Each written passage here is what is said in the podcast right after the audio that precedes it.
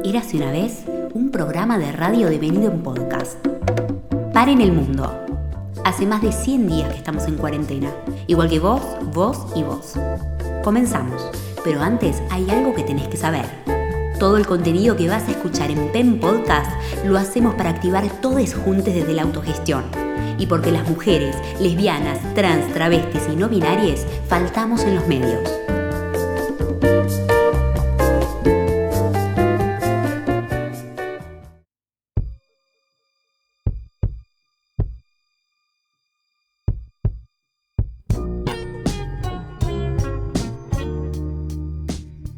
Rodolfo Walsh prendió la tele y sintonizó el programa de Mirta Legrand.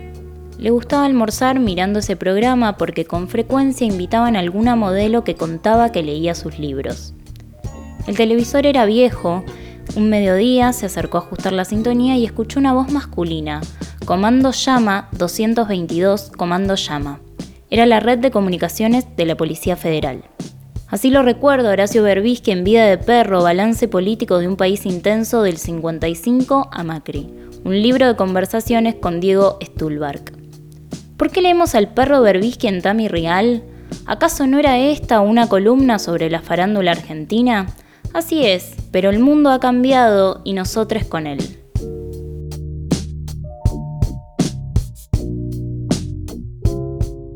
Buenos días, buenas tardes, buenas noches. Mi nombre es Flor Bueno. Esto es Par en el Mundo, otro programa de radio devenido en podcast. En el capítulo de hoy, mi amiga, colega y mucho más, Tama Deisel o Tami Rial, como prefiera la audiencia, pues nos debemos a nuestro público, nos estará contando sobre el nuevo devenir de la gran diva de los almuerzos, Mirta Legrand. Hola, Floren, buenas y santas para ti. ¿Comenzamos? Dale, por favor. ¿Y si Estados Unidos fuera socialista?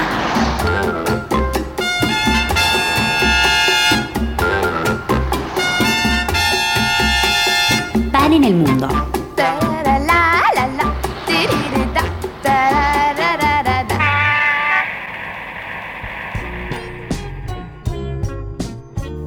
Mirta Legrand es presentada como la gran diva de la televisión argentina. En 2018 sus almuerzos cumplieron 50 años en pantalla. Se calcula que por su ciclo pasaron más de 40.000 invitados y que almorzó cenó más de 4.000 veces ante las cámaras. Todo un récord mundial. En fin, volvamos. El COVID-19 trajo consigo una serie de cambios y uno de los que se notó en la tele es que la gran diva de los almuerzos se ausentó de su programa. ¿Acaso se terminó el cocoliche televisivo? Pues no, mi ciela. Mirta decidió dejar la pantalla chica por ser una persona de riesgo. Y entonces, ¿quién podrá reemplazarme? se preguntó Mirta, acongojada en su departamento sencillito de Avenida Libertador.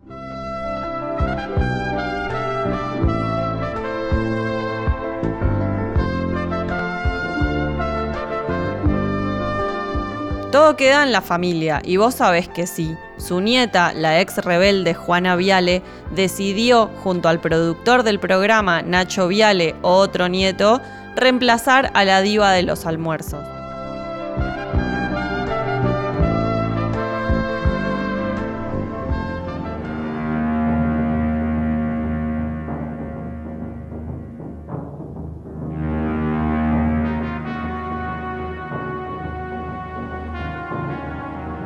¿Qué sucederá el día que muera Mirta? Cada vez que se muere un personaje post-octogenario salen memes de Mirta como la inmortal. Yo un poco pienso que Mirta nos va a enterrar a todos. Pasan los gobiernos, pasan los artistas, Mirta queda. ¿Qué podemos decir de Juana Viale? El 4 de enero de 2004, Juanita daba una entrevista en La Nación y la nota comenzaba así. Tiene 21 años, es madre, en 2003 debutó como actriz de la televisión y este año va por más. Dice que no vive en una caja de cristal, que su familia es como los Campanelli y que no piensa sentarse en la mesa de los almuerzos de su abuela, la diva Mirta Legrand. Ay, Juanita, nadie resiste un archivo. Para los que nos criamos viendo TBR, un momento épico de Juana fue este.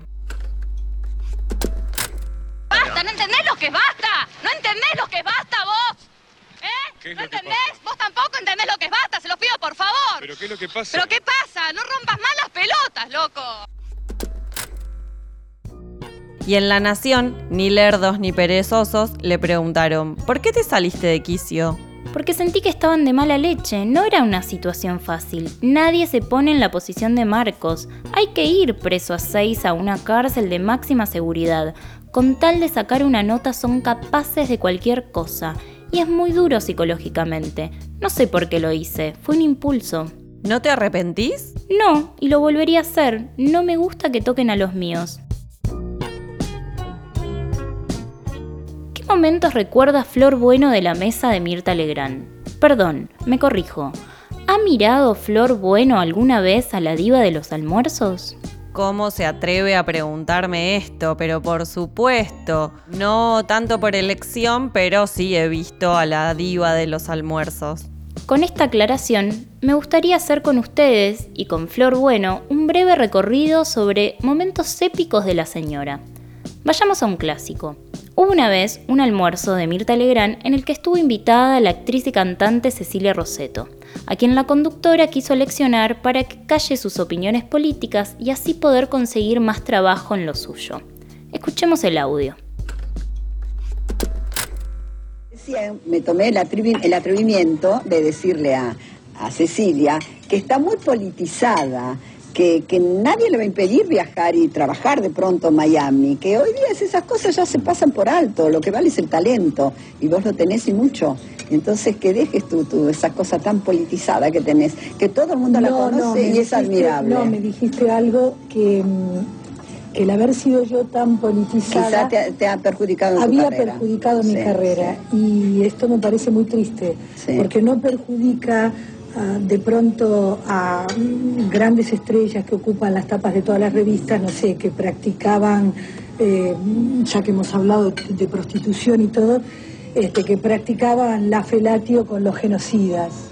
Cada vez que venís al programa siempre hablas de política, en lugar de hablar de lo tuyo, de, de- de tu talento, que está, de, de tus espectáculos que haces, siempre muy politizada, muy, muy, muy de izquierda, demasiado, demasiado. y, pasó- y eso está- y eso no, eso pasó de moda totalmente, como pasó de moda el comunismo. ¿tú vendrías? No, qué horror, no, como pasó de moda el comunismo, tam- tampoco me gusta la gente derecha. Pero qué horror. ¿Por qué? Qué horror. Qué horror, digo, qué triste, qué triste. ¿Qué triste que? Y qué triste, digo, que se digan esas cosas. Y bueno, ¿no? Qué sí, triste es así, que digan es así, así. Es así, está este, demasiado politizada, demasiado. Está Tengo, de moda tengo, todo tengo, eso. tengo pasado, pero no, no, no, no está ¿Eh? pasado de moda. Está pasado de No, moda. perdón, no está pasado de Sí. moda. No, yo te digo, No, no un está pasado de moda. Yo tengo un marido desaparecido y no está pasado de moda. Discúlpenme. No. Hubiera preferido, vos decís, eh, está muy politizada. Eh, por favor, baja un poco la música. Me indigna decir que hay cosas este, que están pasadas de moda. No, Está pasada de Me- moda. me la permite- izquierda, está, la me izquierda, la derecha está pasada Estoy hablando de otras cosas. Mirta debería ya saber que los desaparecidos en esta Argentina no pasan de moda. En 2015, la cantante Laura Miller denunció haber sido víctima de golpes y maltrato durante su matrimonio. Y Mirta le preguntaba esto. Sí, sí, sí, sí, Qué claro. buen dato ese, ¿eh? Sí. ¿no? Como antecedente, Sí. saber que, que- que es violento. Pero bueno, eh, nada, viste, yo trataba de no meterme en, en- en las relaciones de él con, con su entorno, ¿Qué te pero pegaba? ¿Por qué un hombre le pega a una mujer? Habría que preguntárselo a él y a tantos ¿Pero por hombres qué que... hacías para que te pegara?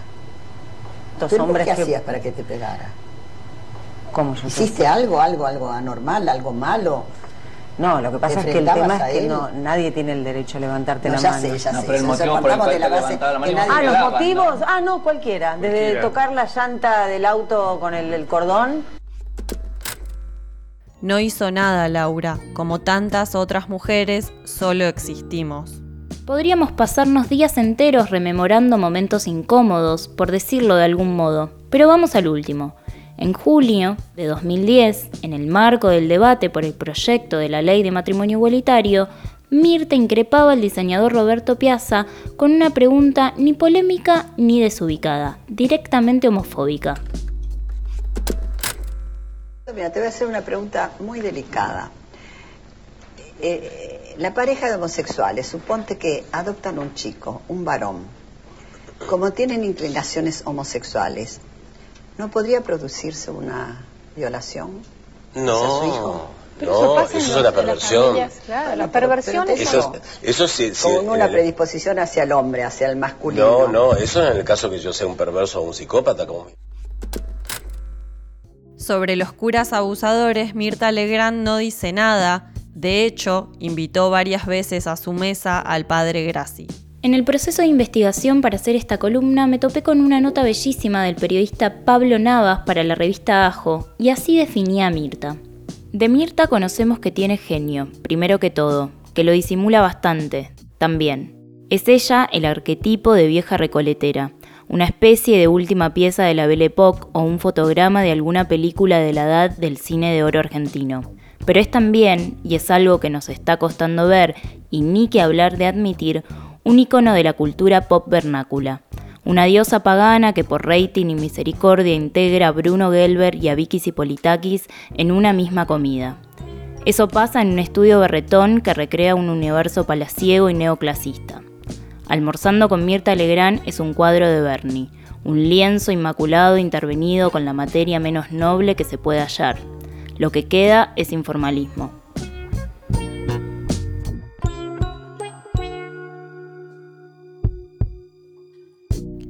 Hay una nota de Anfibia que está muy piola y recomendamos muchísimo. Se llama De Villa Cañas a Fer de José Luis Piacentini, cronista oriundo de Santa Fe.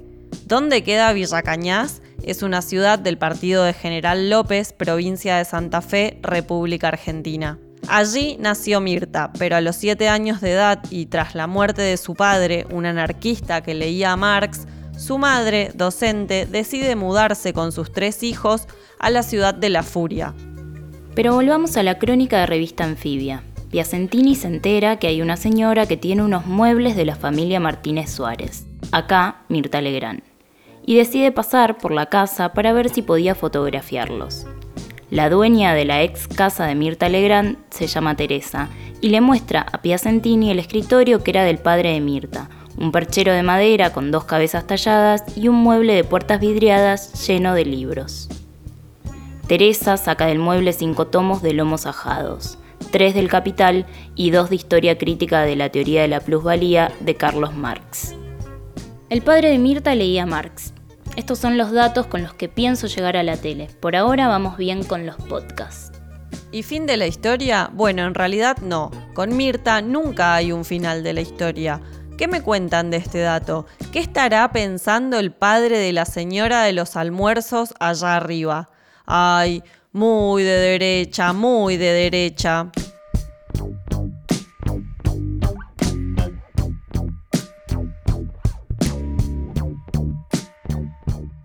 Hace más de 50 años, Mirta Legrand inauguraba su ya clásico programa de los almuerzos, y desde allí se constituía en una apologista de las políticas más reaccionarias de la élite argentina.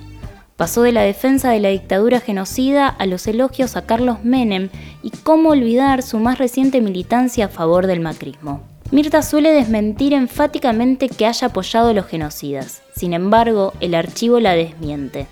Yo apoyé mucho al proceso porque nos estaba liberando de algo que yo consideraba fatal para nuestro modo de pensar y de vivir. Nos han liberado de la subversión, declaraba en el año 1981 a la revista Radiolandia. Su identificación con la televisión de la dictadura hizo que durante el gobierno radical de Raúl Alfonsín le fuera negado el aire para emitir su programa. Hay otro dato que no fue muy divulgado por la prensa, pero se dice que la señora Legrand, allá por el 2001, fue avisada por el entonces superministro de la Alianza, Domingo Cavallo, del advenimiento del corralito, logrando con este dato poner a resguardo su capital. La Mirti era amiga de Sonia, esposa del ministro hambreador. Se viene el surdaje, Ah, eh, bueno, ese es el... el- o sea, los zurdos, ¿no?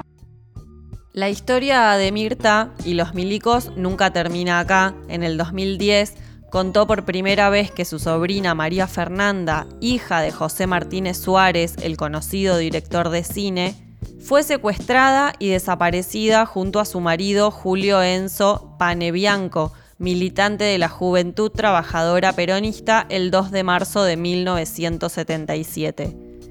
Tras la desaparición de su hija, Martínez Suárez se dispuso a tocar el timbre del departamento de Avenida Libertador del entonces almirante Emilio Eduardo Macera para pedir por su hija y su yerno. Macera nunca lo atendió y aunque la historia no es oficial, se dice que María Fernanda recuperó la libertad por la intermediación de su tía, la Chiqui. El 17 de agosto de 2019, José Martínez Suárez falleció a la edad de 94 años. Al velorio no asistieron ni Mirta ni su melliza Goldie. ¿Por qué? Aludieron estar cansadas. Su sobrina parece seguir siendo zurdita y quitó la corona a modo de condolencias que le había enviado el entonces presidente Mauricio Macri. Aplausos y ovación. Todos somos la sobrina de Mirta. Y les voy a decir algo, compañeros. No van a poder Macri, no vas a poder porque te estás cayendo, porque sos un torturador de criaturas, un asesino. Bullrich, sos una asesina de criaturas, son asesinos de jubilados, son asesinos de maestros, son asesinos de trabajadores. Eso es lo que son. Esto se cae y vamos a festejarlo. Nada más. Gracias, María Fernanda. María Fernanda Martínez Suárez, entonces, quien estuvo detenida.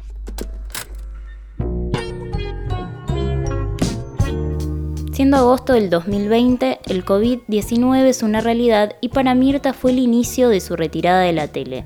La diva viene amenazando desde hace años con que va a dejar la televisión, que está grande, que quiere estar tranquila. Lo cierto es que a la señora le quedan algunas operaciones por hacer. La derecha está más viva que nunca y encontró en la bella y ex rebelde Juana Viale a una sucesora nata.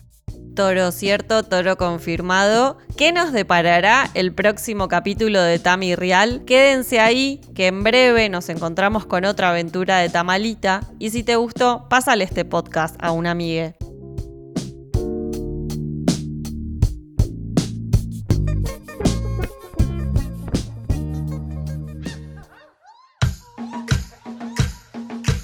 Esto fue Par en el Mundo, otro podcast en pandemia. Para más placer, seguinos en Instagram y Twitter, arroba Par el Mundo Nos escuchás en Mixcloud y Spotify.